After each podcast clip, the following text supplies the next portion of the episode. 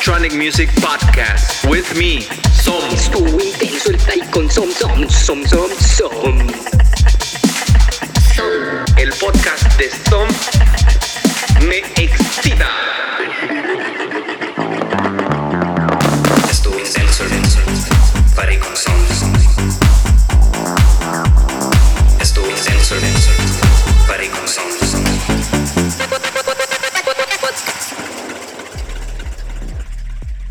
Hola amigos, bienvenidos a Estuvo Intenso el Party con SOM.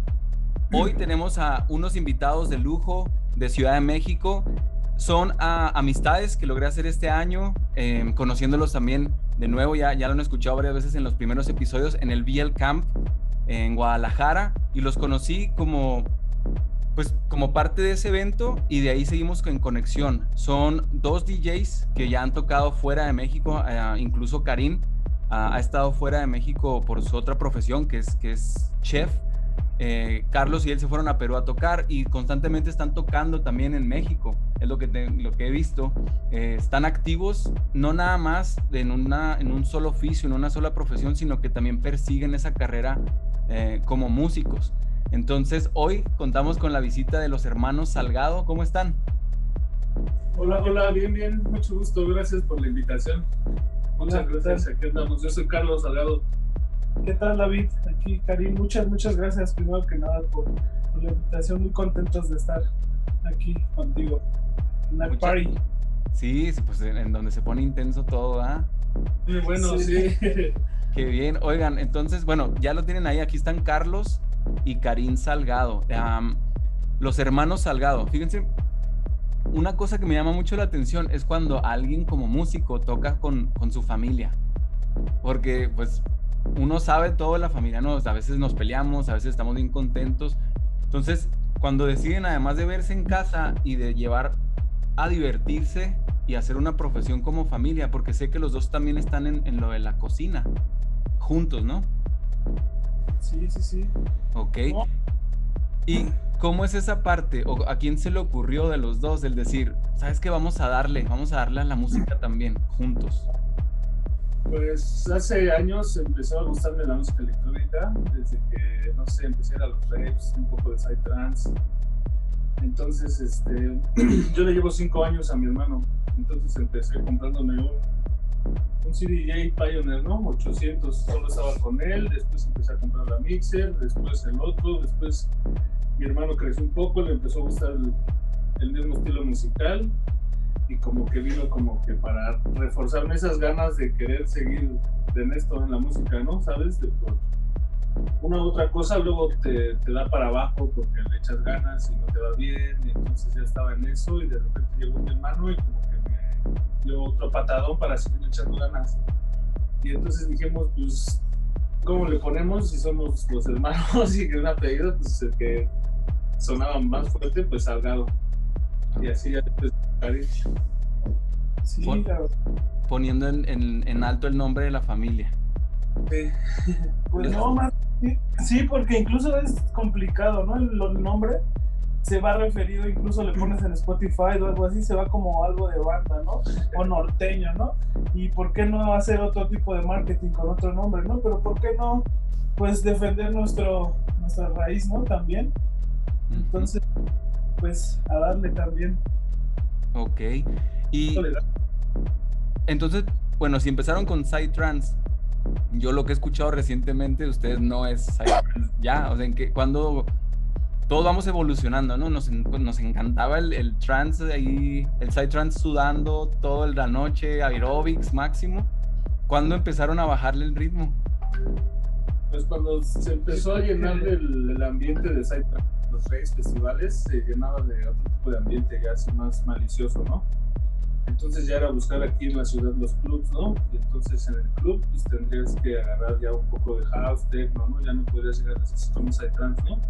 También fue como un momento de la escena, ¿no? Porque, pues, cuando a mí me empezó a gustar fue el Psytrance igual, pero hubo un momento donde ya las fiestas empezaron a cambiar en la, en la mañana a techno, ¿no? House, por ejemplo, hubo un festival en el, el Moods Festival que fue de tres días, ya todo fue como de techno, ¿no? Entonces también depende del contexto, yo creo que nos fuimos también envolviendo todo, en todo ese tipo de, de sonidos, ¿no? Porque incluso pues yo, a mí me gustaba la batería, yo tocaba rock y de ahí fue como que me empecé a enlazar por mi hermano que le gustaba más ya este Rush. Me enamoré más de este show, pero pues no dejamos de escuchar de vez en cuando rock o sonidos que también siempre nos han gustado durante estos años, ¿no? Cuando no vamos a tocar, yo creo que escuchamos rock en el carro, esas Otro todo tipo de música, cosas de ¿no? lo que nosotros procuramos, claro. ¿no? Justo hoy, ah, um, ahorita que mencionas lo del Psytrance, hoy estaba escuchando el, el álbum de Vicious Delicious de Infected Mushroom. Sí, tiene mucho tiempo, no sé. Ajá, porque yo también, am, yo tocaba la trompeta en un grupo de reggae y de ska en, hace 12 años más o menos, y empecé en la electrónica gracias a mi hermano, pero no, o sea, di con Infected Mushroom, pues mi hermano escuchaba Ellen Alien, Aparat, o sea, muy diferente, pero yo andaba ahí de, de cochinón con Infected Mushroom. Eh, entonces, bueno, ya que hacen la transición a, a estar más house, más techno, ahorita, ¿en qué ciudad están viviendo? Ciudad de México y también estamos en Morelos. Y es Estamos que- también Ok, y es que ahí en esa escena está muy fuerte el, el melodic techno, el house. Deep House, todo. Sí, por ejemplo, también en Morelos, en Tepoztlán, la onda psicodélica también está muy buena, ¿no? Como el Psytechno, el Progressive, y también el progreso. es muy bueno eso. también. Por Más- ejemplo, los brothers que hacen Ometeo, todo, fiestas así. Hay muy buena escena en Tepoztlán, Morelos. Digamos que ahorita, imagínense que ahorita les dijeran, hey, van a tocar mañana en un festival de 4000 personas. ¿Cuál sería su género? O sea, ¿qué, qué irían a tocar ahí? ¿Qué rolas bajarían? O como que dirían, híjole, vamos a prepararnos. ¿Cómo le hacen como hermanos? O sea, ¿quién escoge más tracks? ¿O es uno y uno, dos y dos, tres y tres? Como quien dice un back to back, ¿no?